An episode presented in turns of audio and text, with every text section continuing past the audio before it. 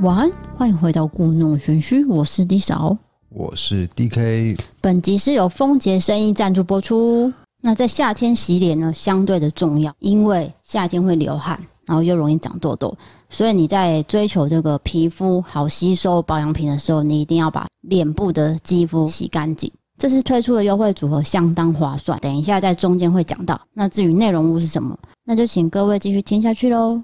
好的，那在这个录音开始之前，先跟大家说，我现在这个牙齿有点痛，所以今天讲话可能会有气无力的，请多见谅。我平常可是非常活泼的，今天就是比较会有点病恹恹的。我觉得你毛病太多了。最近在听啊，最近在听啊，啊，懒得看医生啊。不行呢、欸，不能懒得看医生。没有没有没有，对，这样等一下那个一大堆 观众要写信说，赶快去看医生。对，本来就是要赶快看医生，要要要要看医生。只是我们家楼下那个牙医就是要排很久啊，你临时插进去哦，要排要排一下子啊，要等要等要等啊。那呃，在这个开头，比如说我们那个婚姻面临一个很重大的危机，那希望我们能够跟谁的危机啊？啊，跟你啊。什么危机啊？我们的婚姻啊？哪件事？就是话讲清楚。我发现你沉浸在一个韩剧里面，然后对我不理不睬，好像爱上那个男主角，感觉呃很不是滋味。这种感觉，第一次感觉好像那个。就是你已经变心了，你根本就是精神出轨啦！我觉得你有神经病，因为你看一部韩剧，当然是会投入啊。但就是看偶像的心情，你就会觉得说啊，他很帅，当然是投入啊。这有什么不对吗？你现实生活中还是爱我的，是吗？还是啊、嗯，可以啦。根本 你根本就是借由韩剧来逃避现实生活。啊，有很多女生都看韩剧，到底有什么问题啊？对啊，那我必须了解你的这个世界。我今天就看了一下，嗯、我就发现，它完全是否一个女生的角度，一个女性的角度去描述整个故事、整个事件这样子。嗯嗯，那的确很容易让观影者会陷入在那个粉红色泡泡。你常常说粉红色泡泡，哦，我了解啊，原来是这样子，是真的。对，它真的是很以女性的角度去出发了一个剧啊。对。我我就不说这个剧是什么了啦，要不然等下被骂。大家都知道啊，啊，大家都知道吗？我在 IG 已经分享过了。是啊，不是，我觉得他们为什么男女主角脸都那么的紧，就是感觉好，那也许是我的错觉，这我就这是我错觉啦，这是我错觉，我不不方便批评啊。你已经批评了，已经结巴了，你完蛋了，你。好，那你准备被攻击。今天是这个新闻自助餐的单元，那就是讲一下我们三则新闻。那先说一下，我们今天是有录影哦。如果要看的话，可以到故弄玄虚的频道收看。是的，如果你想要看我这个很憔悴的样子，还有这个发型，哎，发型很丑，牙齿在痛这样子。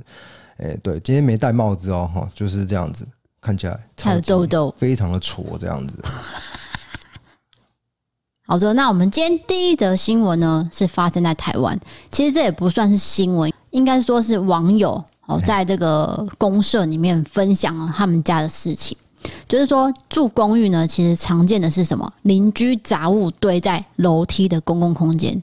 这个算是违法哦，绝对违法，因为你会影响到逃生的一个空间嘛。对，对，像我们常常在聊那些失火事件，然后造成很多人逃生不及过世，就是因为他的逃生门前面堆东西。对，那个是以前的，现在都查气的非常的严，而且你随时通报，人家就过来给你开开罚了，对不对？可是还是有很多居民不会理这种东西，照堆。是的，而且我们今天要讲的是特殊案例。哎，它不是一个物品哦。嗯，怎么讲？它是一张纸，纸算不算杂物呢？好，我现在要讲律师免费法律咨询，这个算是脸书的社团就问了，他说有一个邻居哦，在公寓楼梯的窗户两边，就是这样走下来那个窗户哈，他就贴了两张父母的遗照，遗照让他不知道怎么。请对方拿下，他就问了一下各位网友说有没有法律途径？好，就他就贴了，真的是父母各一张。就是我觉得走过去难免会毛毛的哦。对，因为加上我又不认识他，那我也知道他是过世的人。虽然说我我不是说我不尊重他，可是我就是会觉得，哎，是不是怪怪的？这超怪了吧？因为你这种东西应该是放在自己的家里面去供供奉吗？还是怎样？那个是你的宗教信仰的自由，那个我们不会去干涉。可是你贴在公共的空间呢？嗯，对不对？所以有网友建议说，你可以根据《公寓大厦管理条例》第十六条第二项规定，就是住户不得于私设通路。防火间隔，还有开放空间这种共同走廊的地方堆置杂物、设置栅栏、门扇或是营业使用，或是违规设置广告物，还有私设路障及停车位侵占向妨碍出入这种事情，去请警方来帮忙处理。是的，可是我觉得这个有讨论的空间，你知道为什么吗？因为它只是贴两张照片，它不会影响到你逃生的路线。哎，大抵那个墙壁黑暗啊。嗯，对，但是他刚刚有写到说，你不能贴广告类的东西，对不对？广告物，对啊，所以就是广告物，那算广告物吗？嗯，当然不算，就是说，诶，广告物它也等于是纸张嘛，所以你也不能是利用这样的公共空间去做这样的事情。那这样很有可能，嗯，呃、我觉得这是开法是可以成立的啦。可能这个会有一点这个模糊空间，我觉得是对，因为其实这个不是第一个人说他看到邻居的遗照，嗯、其实，在上个月就已经有人贴出是下楼的地方，嗯，然后没有窗户，它是直接贴在这个墙壁上面，嗯，就是一大张这样。那你也知道，如果晚上你回家，Oh my God！对，你也会被吓到。哎、欸，因为是公寓嘛，所以你公寓是没有电梯，一定是走公寓的楼梯啊。你这样上去，当然是会稍微加节这样。对啊，然后哦，这是什么这样？对啊，可是我真的不能理解，就是贴的这个人为什么要把它贴在公共空间，不是放在自己家里面呢？因为像我以前爷爷过世的时候，我爸在过世那一个月，就有把爷爷的照片放在家里。嗯，是放在家里，当然是放在家里。对啊，就是你的柜子上面就好了嘛。嗯、为什么会放到楼梯间让大家看？对，的确是会造成那个邻居的一些心理上的恐惧啦。对，好的，好的。第二则新闻是，第二则新闻来到了英国。英国有位五十四岁的画家，他叫做普列斯顿。他在二零一九年因为身体不舒服，然后他就去看医生。那医生就跟他说：“你可能你患了这个胰脏炎。”要他去大医院检查，结果呢，他就去大医院检查，扫描摄影之后，他发现他的肝脏深处哦，有一根金属的缝衣针哦，就是缝衣服的那个细针小针这样子。对，然后他就说：“哎，我第一个想法是什么？我可能喝醉的时候。”然后在衣服上面打滚啊，还是怎么样？反正就是喝醉的情况下，是不是不小心把它弄到身体了？可是我没有办法想象他到底是怎么弄进去的。然后他就想想想，医院就调阅了他的所有的病历资料，发现哦，竟然在二零零六年拍摄的扫描照片里面就已经看到这根针了。也许是那个照片可能就是没有看到。没有那么清楚，对，就是有拍到，但是没有说呀，那个那个是什么东西这样子。对，就是也没有特别去探索这件事。其实早在很久以前就已经有了。是，就是这个针已经存在非常久的一个时间，现在才发现，二零一九年才。二零一九，对。那普列斯顿就表示说，我现在很痛苦，我希望可以赶快动手术，把这个五点七公分的针拔出。可是医生不赞成，他说这个针的位置很敏感，你实行这个手术会有很大的风险。对，那如果不实行的话，反而生命不会有危险，是吗？所以医生的建议，他的专业的意见是这样子的。他是说，肝脏会让这根针保持隔离，不会对人体造成其他伤害。而因为肝脏内有许多这个血管，那动手切除的话，可能会比针。留在原处更加危险哦！你看这件事情是不是很离异？就是应该要拿出来，可是你拿出来可能又更危险。不，怎么办？这个因为这个医学上的东西，我们其实不是很了解，对，不方便评论。但是我的确是有听过一个说法，就是说异物进到那个人体内，然后过一段时间，那个人体它会把呃把它包覆起来。哦，确实像医生说的，也许不拿出来，它已经呃包在那边那么久了，对，可能拿出来才危险啦。了、哦、了解我意思吗？他已经没包起来了，可能没有那么急迫性的要拿。对对，对，可是重点是这个人说他很痛苦啊，那怎么办？嗯，他的痛苦是心理上的痛苦，就是你想想看，你体内有一根针底下，哦，当然会觉得哦。我干的怪怪的，对了，对。其实我觉得他身体应该是不会痛，嗯，哦，对不对？要不然总会那么久才才都没有发现这样子。他是二零一九的时候不舒服，以为是胰脏炎，结果最后才发现说所以是有一根针、哦，所以的确是有不舒服的状态、嗯。可是现在是评估说这个手术好像不太适合，是，所以造成说现在好像没有办法开了。哇，遇到这种事情真的是算是啊，真的不。这算是衰吗？还是就是水？而且他怎么跑进去体内都不晓得，不知道。对啊，因为已经过那么久了。嗯，哦，好的。下一则新闻来到了这个巴西。巴西呢，有一位很年轻的医生，三十一岁。那原本呢，在上个月三十号要跟老婆呃举行婚礼，因为他很喜欢这个钓鱼的活动，然后他就跟未婚妻讨论说，我们在湖边拍那种户外运动的婚纱照。好，就在拍摄当天呢，他就准备了各式各样的鱼竿，想说到时候要做各种动作嘛。结果呢，他在准备这鱼竿的时候，哎。这样子丢过去，对不对？然后钓鱼线就不慎的缠到空中的高压电线，他就试着动手这样想要解开的时候，就触电了，当场倒地。那急救小组就到现场，可是这个男子呢，已经没有呼吸、心跳，当场死亡。那消防人就发现说，这个被鱼线缠绕的高压电缆呢，外层已经有很多的地方绝缘橡胶已经剥落，导致这起意外的主要原因。嗯。嘿，高压电不要得了，那个电下去哦，不得了了。那台湾其实有发生过，只是大家可能不太知道，就是有两个人好像在宜兰那一边哦，他要跨越呃台铁的那个轨道，非法的，对，非法跨越。然后他们就是扛了那个鱼竿，就是扛在肩上，哇，嗯、就是碰到那个上面的那个高高压，因为大家都知道那个火车的动力是上面的高压电线。哎，就是碰到，那就直接触电，两个人直接变焦黑啊，就当场死亡，当场死亡，那个就救不回来了，因为那个电压是非常高的，是是是，就跟这个男子是一样的道理。所以你看，他本来是要拍婚纱照，是喜事。最后变成悲剧，对，这是是一个人生的一个很大的一个转变。对，但拍婚纱照也没有想到竟然过世了。嗯，那当地的市政厅获知他的死讯之后，就有在官方社群发文悼念。他就说，这个人呢，其实他彬彬有礼，而且乐于助人，对他的同事跟患者，因为他是医生嘛，对他同事跟患者其实都很亲近、很亲切，所以对于他的过世呢，都感到非常的悲痛。人生真的是太无常了啦！就是许多未知的事情，你没有办法知道下一秒发生什么事情。是的，对。好的，接下来进入我们伯利开港时间了。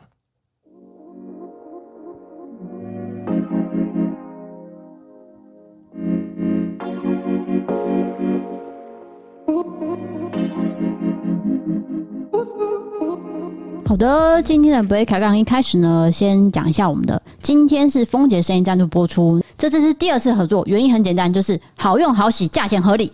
那这次的专属优惠活动时间是八月十三号到八月二十号晚上十二点，保养是从洗脸开始，你脸没有洗干净，后面擦再多再贵的保养品都没有用。那我们这次推荐的是丰洁声音金盏花净肤洗卸蜜，它可以一次轻松搞定洗脸卸妆，那对肌肤呢是最好的 pH 值六点五配方，可以深入毛孔，彻底带走脏污，粉刺困扰从这瓶开始，那孕妈咪跟宝宝都可以试用哦。那痘痘肌可以洗吗？当然可以。你长痘痘呢，更需要注意肌肤的清洁。洗卸蜜呢，能温和带出脏污，帮助肌肤更健康。还有有些女生会接睫毛，那接睫毛可以洗吗？可以的，因为它是温和洗卸，嫁接睫毛都可以安心使用哦。那夏天擦这个完全不会油腻，是很快就吸收的。洗卸蜜的意思就是洗脸跟卸妆都可以使用，它可以帮你洗出脏污粉刺。有什么问题吗？请问男生可以使用吗？当然可以，因为它可以洗脸，可以洗出你的小粉刺，尤其是你的鼻头粉刺。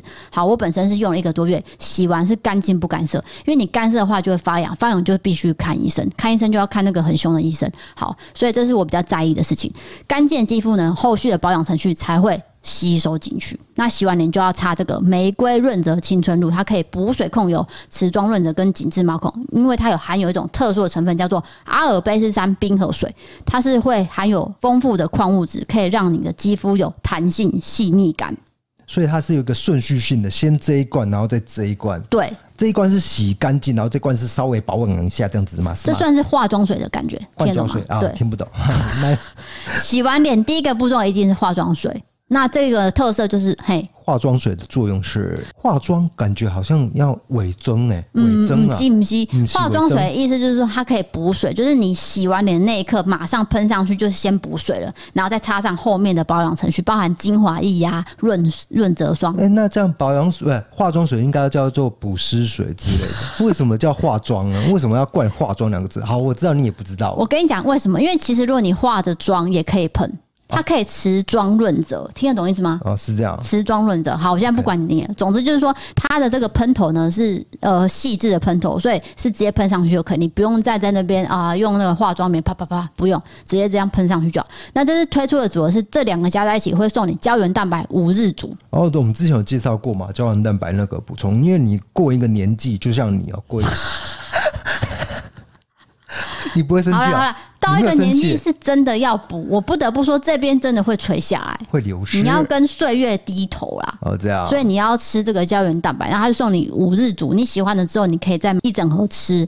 好，再来就是说这三个这个洗卸蜜一起买呢，会直接送你一瓶精华液十 ml，价值两百五十六元。那这个青春露呢，三个一起买，直接送你胶原蛋白一整盒，感觉就是划算了，六百九十元送给你了。OK，好，那专属网址直接点文字资讯栏就可以享有独家优惠哦，大家可以做个参考哦。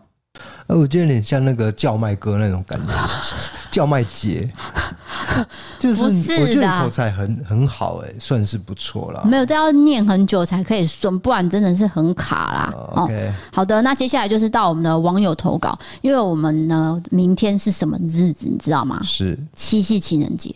哎呦，那我们要去约会吗？我们最讨厌的就是这种节日。我本身最讨厌这种节日，什么什么情人节那种，我最。你知道牛郎织女的故事吗？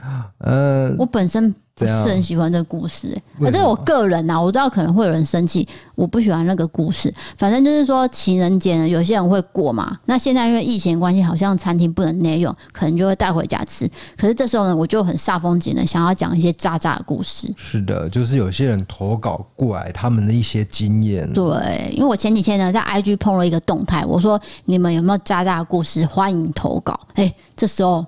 有一个很厉害的故事被我选到了，是，但是我觉得非常奇怪，就是说情人节你应该会征求投稿的是说，啊，你们有没有什么甜蜜的认识？结果你反而去征求说，我是许常德啊，你就是反操作就对了啊、哦，不是因为人生不可能这么完美嘛，我们要面对事实。那像这个投稿人他讲的这个故事，我觉得。非常的有起承转合，算是够杂。对，OK，够杂。然后大家可以听听来做参考。这个女生叫做 YTY，哦，她写说：“我刚上大学的时候交了一个男朋友，叫做 A，我们家叫 A 男好了。她说 A 男呢大我两岁，我交往过程中呢，他也不时的跟我说，我们毕业之后我们可以结婚。那我也一直以为我们会走到最后。”交往过程中，我们几乎天天都腻在一起。他会来我的租屋处，我也会去他的校外宿舍。就算没有见面，我们也会通着电话，或是常常视讯。没想到后来有一天，我工作到一半，发现有一个不认识的女生，她传讯息给我，问我说：“诶，A 男是不是你的男朋友？”然后还跟我说我的男朋友跟他的朋友在一起。我原本不相信，后来那个女生就传了很多朋友跟 A 男的暧昧记录，就是聊天的那个赖的记录给我看。我才发现，原来我男朋友劈腿了。嗯，但是那时候我觉得我应该是被鬼打到，我就相信他。我觉得没有关系哦，我原谅了你。你只要跟我说你爱我，你那边处理好，我原谅你，我们还是可以继续在一起。好，经过他劈腿没多久之后，他就出国念书了，我们就变成远距离。大概有三个月的时间，我觉得我都找不到他。不然他的回复就是很冷漠、很冷冰。结果某天凌晨三点多，他就传讯语给我说：“虽然我对他很好，但是他觉得他跟我在一起压力很大。”我满头问号，压力在哪？好，结果呢，原来是他要分手了。这次我就没有留他，我就答应分手。分手之后呢，过没多久，我发现他在国外交了新女朋友。我一直走不出他的阴影，我还曾经一边哭着，一边跪着擦我的雅房地板，想把他关于。想把它关于它的味道呢，都把它擦掉。哇，这个非常的心酸呐、啊。对，就是有关它的痕迹，我都想要擦掉了。好，结果呢，换我变成渣女了。我开始在交友软体上随机找人交往，不论是长相还是性格，只要跟 A 男有一点点像的地方，我就会答应对方。最扯的是，我只认识两天，我就接受对方 B 说要在一起。那 B 对我很好，可是最后呢，我还是胡乱找了一个理由把 B 甩了。后续还有 C 跟 D 男，每段恋情都不会超过两个月，我就会提分手。想当然，我就会被 B、C、D 的朋友被骂过婊子、贱货、烂人这些很难听的词汇。直到最后，我明白了，我再怎么样找跟 A 男一样的人，A 都不会回来了。也觉得自己的难受不应该，就是把人家的感情当儿戏在耍。那所以呢，我很想要跟 B、C、D。好好的道歉。以上就是我被渣了，结果自己变成渣渣的故事。是我了解，就是说他跟 B、C、D 的交往的时候，其实是一直忘不了 A 男的，都是一直在他们身上寻找 A 男的影子，但是一直找不到，所以又立刻了，很快就就把他们结束掉，又换下一个，一直重复这样的一个行为，了就是算是一个替代品，然后一直替代着替代，可是呢，找不到那个感觉。是的，对，所以就最后他自己也变渣女了，留下一个。我觉得这个有点太沉重，我觉得不是这样子了，不是这样子是吗？就是说把她自己称为渣女这件事情，哦，她自己写的啦。我当然是觉得说，这个可能只是我们人生的必经过程，因为你可能被感情伤了之后，你可能就会怎么讲，就是走歪啦。对啊，那一定会马上扶正嘛。我相信这个 YTY 现在应该。有想到自己该走的路了。是的，我相信他应该已经走出这个 A 男的阴影了。没错，没错。好的，那这沉重故事之后，我们要来一点比较幽默的。好，这位叫做猫尾巴的朋友，他说：“我在高雄的兽医院上班，高雄的夏天非常热，所以常常会有客人呢穿得很清凉，带着宠物来看诊。”清凉。哦，听到关键字 keyword 好，可以可以可以。有一次有个客人，他就穿着平口连身洋装，腰部有松紧带那种。呃，你可能不太知道什么叫平口洋装，也就是无肩，嗯，他会露肩膀。那这个线是在胸口上面，不见得会到露乳沟啦哈，除非你拉下来一点，不然的话其实就是刚好遮到胸部这边。好，这个女生呢，就是抱着动物这样子进来。好，到诊间看诊的时候呢，就一把。把这个宠物放在诊疗台上面的时候，衣服整个直接从胸口掉到腰间，你想象到那个画面了吗？他的内衣被露出来喽。然后我也看过客人穿整个大露背，然后背后只有两条线，根本就像肚兜的那种含胸垫的小可爱。然后猫咪直接放在胸部上面，用手 hold 着，猫咪可能一扯就会裸上半身的那种，真是替他捏一把冷汗。P.S. 要带动物看诊，请小心衣着啦。土 D.K. 我们缺助理哦。缺助理是什么意思？要叫我去应征吗？如果今天你去的话，代表你就真的是好色。什么好色啊？我本来就很喜欢小动物啊，我是为了小动物而去的。你去的就是绝对是因为好色？不是啊，没有别的理由。我已经是已婚的人了，我对这些都没有动心啊，跟已婚无关啊。你昨天还在找陈韵涵的 IG 呢？谁谁是陈韵涵？不要乱讲啊！就是某某电视台的记者啊？不是啦，那个不是啊。我是想说，那个就是我觉得他的口条很好，我想要知道，呃，这么有智慧的他，他私底下的生活是长什么样子的？哎、欸，原来你这样的行为不止你，很多男生都有这样做、欸。哎，大家都去找陈韵涵的 IG、欸。哎。然后他在 po 在脸书告诉大家，他会觉得莫名其妙，为什么突然就是讲出来名字？我以为你会码掉还是什么？就是、不会，我要直接讲。没有，好，OK。那反正我是想要知道他了了解一下他的为人之类，就是是为什么口条可以那么好呢？真的是了解为人干嘛？你要交往哦？什么？你讲什么？你才跟宋江交往？好，讲出来了，可以讲出来了。宋江交往可以好。我们最近因为不是在这个分享邻居的各种事情嘛，结果呢，我收到雪片飞来的各种投稿。就原来很多人都跟邻居是有发生一些纠纷的，不是遇到怪咖，就还真的是走到诉讼的阶段。对，我现在就是要讲一个，就是之前也是有投稿过灵异照片的 Aaron，他也是有分享说，就是说他在怀孕的时候。常常会听到楼上的一些声音，那因为怀孕会对声音比较敏感，她就跟老公讲说：“嗯、你可不可以试图跟楼上沟通看看？没有要吵架，沟通而已。”好，就她老公就试图上去问问看，说：“哎，你们家是不是有小孩子，还是有什么的声音？可不可以避免？因为我老婆怀孕。”结果你好好跟他讲，他不是，他的儿子大概是高中生，准备拿电风扇要打她老公。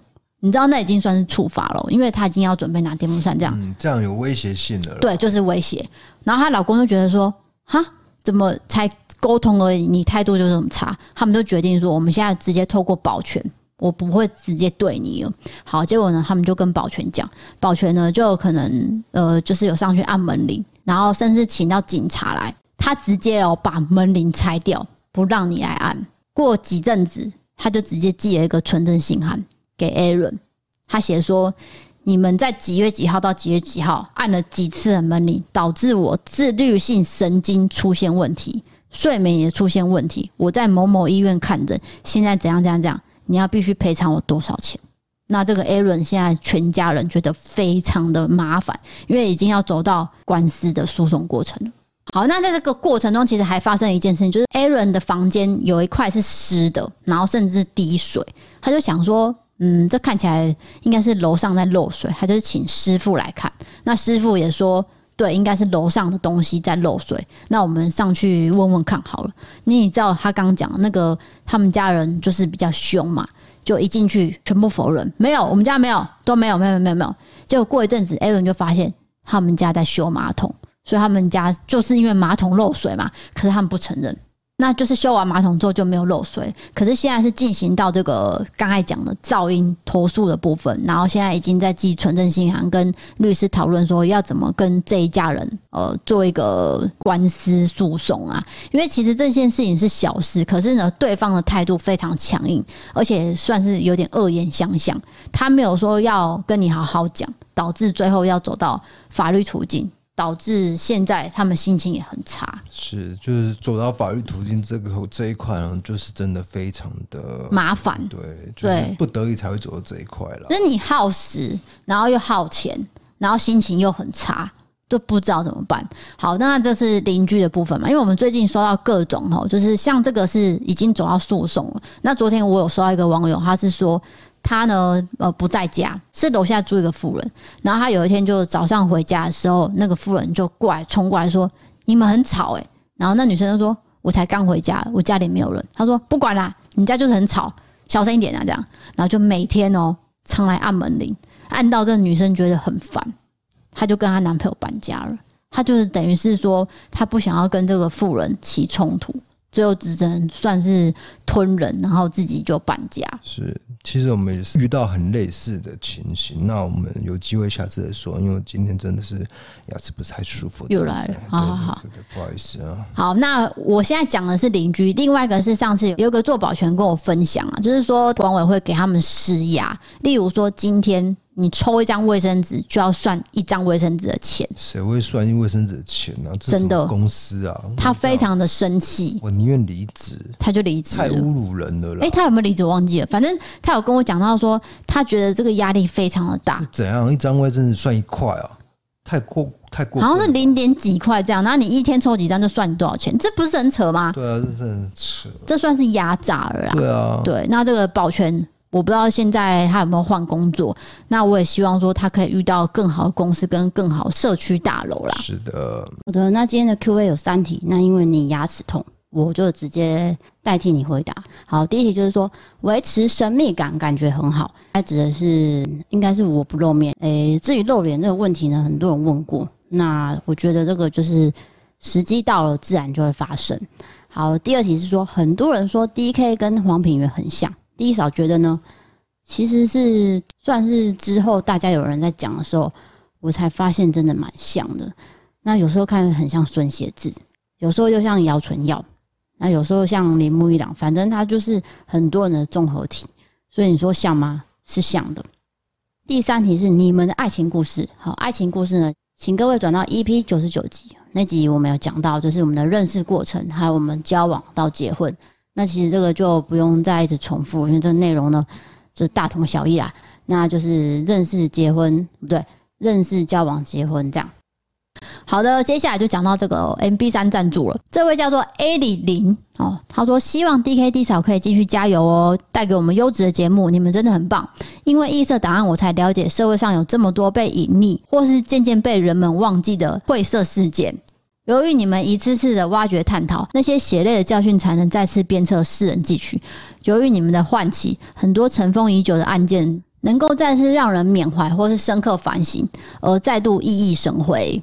好，那我们谢谢 A 零零，对，因为她写的这一段算是说对我们的频道有高度的肯定，可以这样讲吗？好，下一个是阿搞，那阿搞其实他有自己在做 Podcast，那因为他现在是在别的地方工作，暂时就没有做了。那之前也帮过我拍过案件的照片。那他这次加入了最贵方案，他写说，从录节目认识你们到现在也快一年了，前阵子被工作摧残。每次洗澡听你们在唱名赞助者，都想说等等要来补个赞助，可是我都忘记了。这次我一洗完澡，连衣服都还没穿，我就赶紧手刀下单。和很多支持你们的人一样，希望你们节目长红，感情越来越好，也希望 DK 能够保持初衷的做节目。至于低少部分，就先瞎听啊。最后希望 DK 能够形容卡拉的样子给我老婆放听。他真的很喜欢卡拉胜过于我。如果有机会你们遇到卡拉，记得跟他说有一个疯狂粉丝叫做放，曾经赞助过他们不小笔的钱。Hello 阿搞，你在我们的节目说要跟卡拉告白，你有没有搞错？卡拉知道你好吗？我已经讲过了，OK？卡拉的样子就是蛮文青的啦，他五官很端正。你你为什么形容人听起来很不诚恳啊？不是啊。我不能说怎样吧，对啊。你上次有说很漂亮啊，很漂亮。我的意思就是很漂亮啊，对啊。可是我不会说她是什么很艳丽那一种，啊，它就不艳丽啊，嗯，就是那种很呃呃，我觉得是好看的，对对。如果我讲太多，又会被人家骂。啊，也也对那个卡拉也很不好意思，对，对，因为卡拉说你，我们一直说她漂亮，她压力很大，对对对对，所以我觉得不要过度的，就因为因为重点是卡拉的在节目上的反应啦，嗯，就是讲一些鬼故事的一些表现，然后不是说她怎样怎样，把呃重心放在外貌上就不太好意思，对，但是呢，我看过卡拉本人真的是很好看的。讲一些都回来，然后这个结论下一样的。对啦，那个阿搞，那个他们知道你的老婆很喜欢他，我已经讲过。然后康纳也知道，你们已经很高调在讲这件事，他们三个人都知道。好的。接下来要讲到 Apple Podcast 的评论，他的名字是八八八一一零一，然后标题是 D 扫唱歌好可爱，DK 的求生意志值得所有男性朋友学习。然后他写说，回复一下九十五集 D 扫问说，现在学校的运动服还有男生跟女生的颜色分别吗？有的，本人很讨厌这个规定，男生的衣服是蓝色，女生是粉色。本人是女生，很抗拒粉色，但没有办法，只能接受了。现在身高中制服又有裙子，还不是裤裙，真的很不方便。虽然人是学生，没有金钱能力，可是还是希望能把这则留言念出来，让更多人知道，刻板印象仍然是存在在现今的社会，很值得我们关注。让护士不再是只是姐姐，警察不再只是叔叔。是的，护士就叫护理师，好吗？对，就是不要一定说是男生或女生才能做某种职业嘛。不是说男生只能穿蓝色，欸、女生只能穿粉红色。哎、欸，有一部美国电影，不是那个男生主角他是护理师吗？那那个叫什么？嗯，劳勃迪尼诺，欢喜冤家之类的，才不是哎、欸，门当户不对哦，门当户不对，对对对，那个男主角叫什么？法克。我不是骂脏话，是真的叫法克啊！我说他本名呐、啊，对他里面叫法克，对对对，班史史蒂夫勒啊，班班史蒂夫。哦，好，对对对对，他就是因为护理师的职业不是劳勃尼诺不喜欢嘛，对，对他们家会有刻板印象嘛。但其实现今社会时代的进步，其实这种职业已经没有再分了、啊，没有人说哦，警察一定是男生啊，或者是什么什么一定是女生。大家真的是要跟着时代在改变的观念。是的。再第二个叫做台南呢了，然后写过渡期真的好尴尬，一直听到 D 扫嫌 DK 的发型很丑。我今天开了 YouTube 看，看到 DK 的造型，忍不住笑出来。等一下，就是那个他前面，我以为他要给我鼓励，说其实也没那么丑嘛。结果他说看到 YouTube 直接笑出来。哎、欸，他真的很老实哎、欸，我喜欢你，台南的朋友，你了，我不喜欢你，I don't like。可是他有讲啦，过渡期真的好尴尬，他可以理解你的过渡期啦，因为这阵子真的很多人一直寄那个过渡期的影片给我，叫我给你看。我说他有在看，那因为他过渡期可能会比别人长十倍，因为他长的速度实在太慢了，他只有这边后面在长长而已，可是前面这边还是，不知道怎么办。好，马上现在就过渡期。OK，下一位叫做叶叶儿，然后。标题是一直默默支持。他说：“其实支持你们很久了，一直忘记评论。异色档案跟故弄玄虚我都有听，很喜欢 D 嫂的声音和吐槽，也喜欢 DK 一直辩解的样子。夫妻感情很好。换了开场背景音乐后，晚上洗澡听比较不会害怕了。以前听你们的开场音乐都会觉得毛毛的。挂号，因为上班的关系，都是凌晨一点下班，差不多两点洗澡。总之，我很支持你们，希望你们继续用心的制作影片跟 Podcast。”辛苦你了，两点下班，两点洗澡啦。啊，两点洗澡，一点下班，两点洗澡，然后真的是蛮辛苦的。对，你前面那一段没有声音呢？嗯，没关系啊，抱歉，我刚刚离麦克风有点远哈。对，好的，也是有气无力的。哦，你有气无力的，就是我觉得这就是一种真实啊，不用演的好像。每次都很有活力的样子，我现在就就真的有点生病了。没有人要你演啊，可是你不要一直强调你现在生病生病，你真的很让他讨讨拍，no no no，讨拍 no。好，最后感谢本集的干爹干妈丰杰声音，那这是我们第二次合作嘛。总之呢，这产品大家可以参考，就是点以下的链接。趁现在有优惠方案，大家就不要错过时间，因为之后过了就是没有了。好，最后欢迎你投稿，请点投稿专区，以及欢迎追踪 IG 看我们的日常生活，还有两只可爱的猫咪。有相关问题可以到私讯跟我们联系，收听跟留言可以到 MB3 App 参考各种方案哦。好的，今天节目就到这边了，又陪伴到这个时候了。我是 DK，在笑什么啊？